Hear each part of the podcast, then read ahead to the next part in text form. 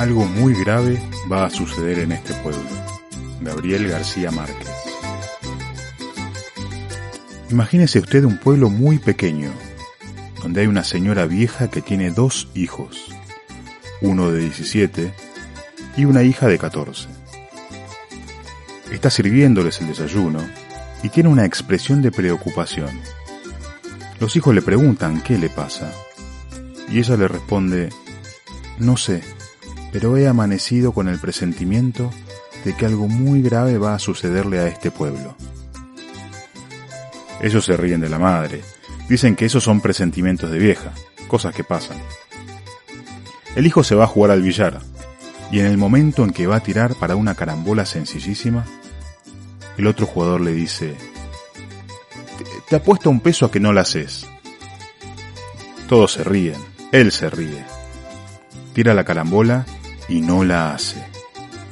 Paga su peso y todos le preguntan qué pasó, si era una carambola sencilla. Y contesta, es cierto, pero me ha quedado la preocupación de una cosa que me dijo mi madre esta mañana, sobre algo grave que va a suceder en este pueblo.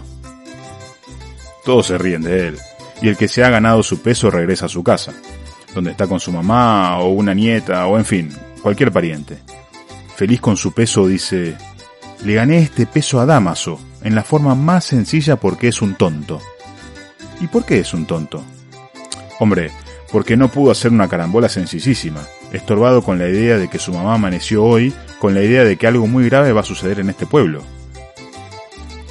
Entonces la madre le dice, no te burles de los presentimientos de los viejos, porque a veces salen. La pariente lo oye y va a comprar carne. Ella le dice al carnicero, véndame una libra de carne. Y en el momento en que se la está cortando agrega, mejor véndame dos, porque andan diciendo que algo grave va a pasar y lo mejor es estar preparado. El carnicero despacha su carne y cuando llega otra señora a comprar una libra de carne le dice, lleve dos, porque hasta aquí llega la gente diciendo que algo muy grave va a pasar y se están preparando y comprando cosas. Entonces la vieja responde, tengo varios hijos, eh, mire, mejor deme cuatro libras. Se lleva las cuatro libras y para no hacer largo el cuento, diré que el carnicero en media hora agota la carne.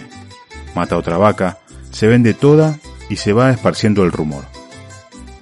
Llega el momento en que todo el mundo en el pueblo está esperando que pase algo. Se paralizan las actividades y de pronto, a las 2 de la tarde, hace calor como siempre.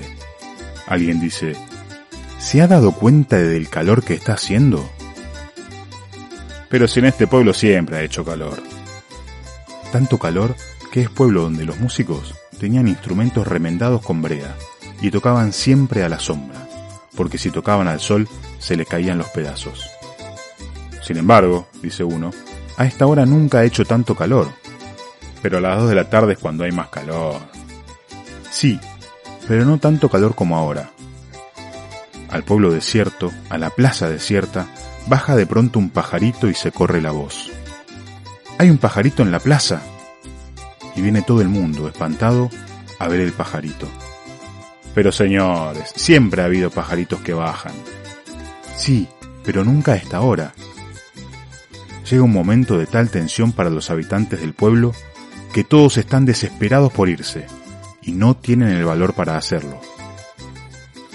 Yo sí soy muy macho, grita uno. Yo me voy.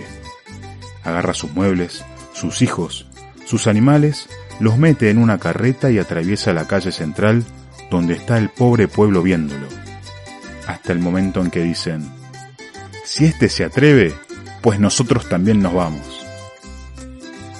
Y empiezan a desmantelar literalmente el pueblo. Se llevan las cosas, los animales, todo. Uno de los últimos que abandona el pueblo dice, que no venga la desgracia a caer sobre lo que queda de nuestra casa, y entonces la incendia, y otros incendian también sus casas.